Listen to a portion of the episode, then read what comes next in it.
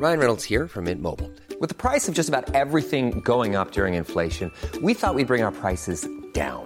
So to help us, we brought in a reverse auctioneer, which is apparently a thing. Mint Mobile unlimited premium wireless. Ready to get 30, 30, bit to get 30, bit to get 20, 20, 20, bit to get 20, 20, bit to get 15, 15, 15, 15 just 15 bucks a month. So, Give it a try at mintmobile.com slash switch. $45 upfront for three months plus taxes and fees. Promo for new customers for limited time. Unlimited more than 40 gigabytes per month. Slows. Full terms at mintmobile.com. Chers auditeurs, Dear listeners, bonjour. welcome to Comme d'Archi Podcast Season 5 Saison 5, dans le monde fascinant des architectes. and in the architectural projects. Je suis Anne-Charlotte Deponte, passionnée d'architecture et docteur des universités en histoire de l'archi. I am one of the spokespersons of Anne Charlotte, who is a PhD in architecture history. Merci Thank you d'être avec moi aujourd'hui. to be with us today. Et And maintenant, now, lundi en français, place au talent. and Wednesday, let's talk projects. In English, of course. Bienvenue dans Com d'archi. Dear listeners, good morning. This is Esther on behalf of Anne Charlotte. It's good to meet you again in season 5 of Com d'archi, episode 19, with a text about Charles Guy, architect, by Charles Guy himself. I was born in Vernon, Eure, in 1959. My parents were both teachers in Ézy-sur-Eure. My mother taught English and my father French and sometimes history or manual labor. My godfather, Bernard Caner, my father's childhood friend, was an architect in Albi in the Tarn region. I spent my childhood in Ézy until the age of 14, when I had to leave Ézy and the family home for Évreux, where the nearest high school was located. After repeating two years in 10th and 11th grade, and a lot of adolescent wandering, I finally passed my baccalaureate in June 1978 with a small distinction.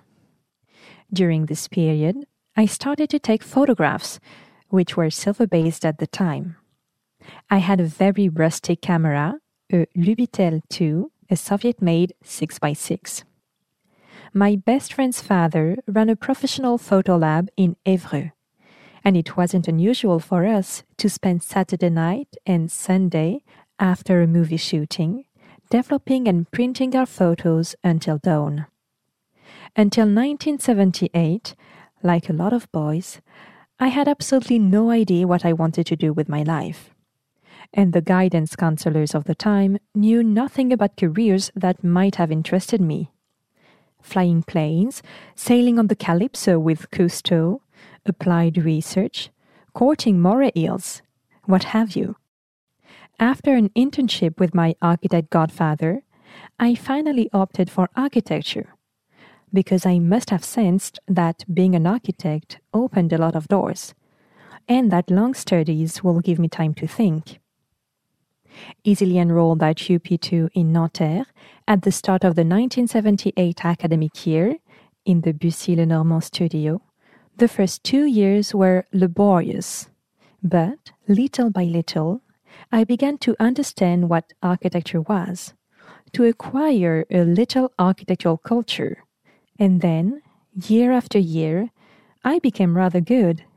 Medals on small, then on a long project, Christian de Portzamparc was part of the jury. I finally graduated with unanimous honors in 1985. My project involved the redevelopment of an industrial site, a former paper mill located in Sorel-Moussel on the Eure, into a regional leisure center. At the same time, I was working in Parisian architecture firms, and it was then that I realized that salaried work was definitely not for me. With my diploma in hand, I applied to an architectural competition, in association with a major Parisian agency I'd worked for, to design the rehabilitation of an industrial site into a leisure center in Vernon, my hometown. Just right for me, I thought at the time. Wrong move, not even allowed to compete. That's when I decided to put my pencils away once and for all and come up with another idea 3D computer graphics to simulate architecture at the drawing board stage and explore it in all its forms? What a great idea! In 1985, I set up Icon Infographie with my brother Olivier, who had just graduated from the ESSEC Business School.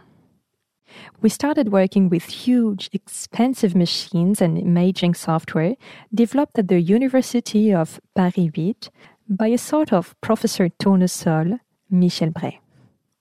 We won grants from the ADI, Informatic Agency, a number of entrepreneurial and innovation awards, and even made the cover of Computer Graphic World in the USA.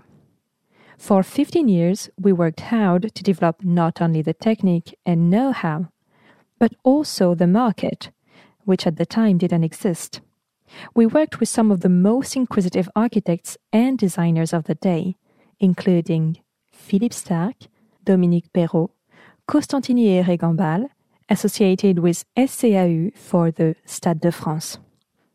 We also worked for some of the most prestigious clients of the time, such as TDF, French Telediffusion, ESA, European Space Agency, and STIF, Paris Regions Transports.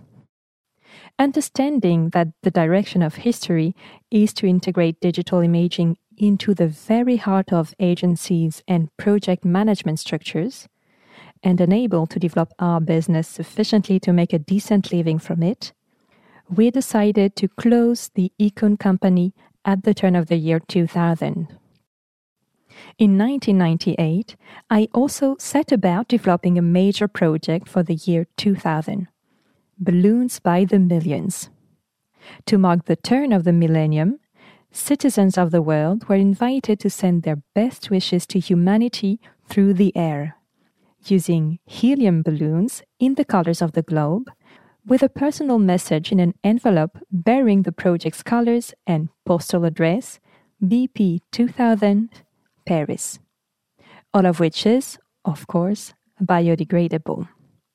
Anyone who finds the envelope is asked to send it back with the most beautiful stamp they can find, with the most beautiful messages, to be published in a memorial book for humanity despite a parliamentary support committee of over 30 MPs, a petition with several thousand signatures, and even a letter from the Dalai Lama, the Mission pour l'an 2000, Mission for the Year 2000, and the European Commission showed no interest in the project. I decided to do it alone. I developed my first website, which was translated into 10 languages, including Esperanto, with the help of volunteer internet users from all over the world. I set up a worldwide helium database with the help of Air Product, who agreed to sponsor the project. In the end, more than 30,000 messages were sent from 26 countries, and some 350 envelopes were returned to BP 2000 in Paris. Nevertheless, for this project, I won first prize in the Ile-de-France region for the year 2000, ex aequo with Miss.Tic, a famous Parisian street artist. After this project, I set myself up as a freelance multimedia director, focusing on web design, which I still do, while continuing to work from time to time in the field of 3D architecture. In 1992, I met Michelle Auboiron, a well known painter of architecture and structures at Com d'archi. We've lived together for 31 years and were married in 2017. In 2001, we decided to set off together on our first long distance project, Colorado. Painting for her, organization, photos, and video for me. At the time, I was super proud to be shooting with one of the very first digital cameras, a Sony Digital Mavica with 2 megapixels. Three or four times a week, I published our road book and photos on the internet. Instagram did not always exist. It was new at the time. On our return, Michelle exhibited her paintings at the Galerie de Ness in Paris, and I showed my photos for the first time. this project was a revelation for both of us, a sort of life project, and we're going to continue. We take on projects, exhibitions, and all that goes with them. Bridges of Fame in 2003, Bridges in New York and San Francisco, Morocco in 2004, Southern Morocco, Brut de Shanghai in 2005, Dinard Folie in 2006, Paint in La Habana in 2007, Roll in La Habana for photos, Secret Défense in 2009, Ma Vie de Château in 2012, Versailles, Made in Hong Kong in 2009, Chicago Express painting and Chicago Sessions photos in 2015, Cambodia Tourist Tour in 2018, Brooklyn Boogie in 2022. And for as long as I can remember, Corsica. I shot and directed the films featuring Michelle painting in situ on almost all these projects. We've also designed together, and I've technically produced and published books on certain projects. In addition to exhibitions with Michelle, I have exhibited my work several times, both solo and in major group shows. 2014, Subjectif Objectif, Galerie des AAB, Paris, solo. 2016, Chicago, Vue sur Mer Gallery, Dinard. 2016, Expo for Art, Halles des Blancs-Manteaux, Paris. 2017, Printemps de la photo, Romorantin, Guest of Honor. 2017, Art in the City, Espace Art et Liberté, Charenton-le-Pont. 2018, Photos de Corse et de Chicago, Barnes, Porto Vecchio, Solo. 2023, In situ, Espace Art et Liberté, Charenton-le-Pont. And November 16 to 26, 2023, Thursday to Sunday, 2 p.m. to 8 p.m., 2023, Urbanité, Photos of New York and Chicago, Galerie des Abbés, Paris, solo exhibition. Come one, come all. Dear listeners, thank you for tuning in. Let's meet again next week for a new Com d'archi in English. And until then, take care of yourselves. Goodbye.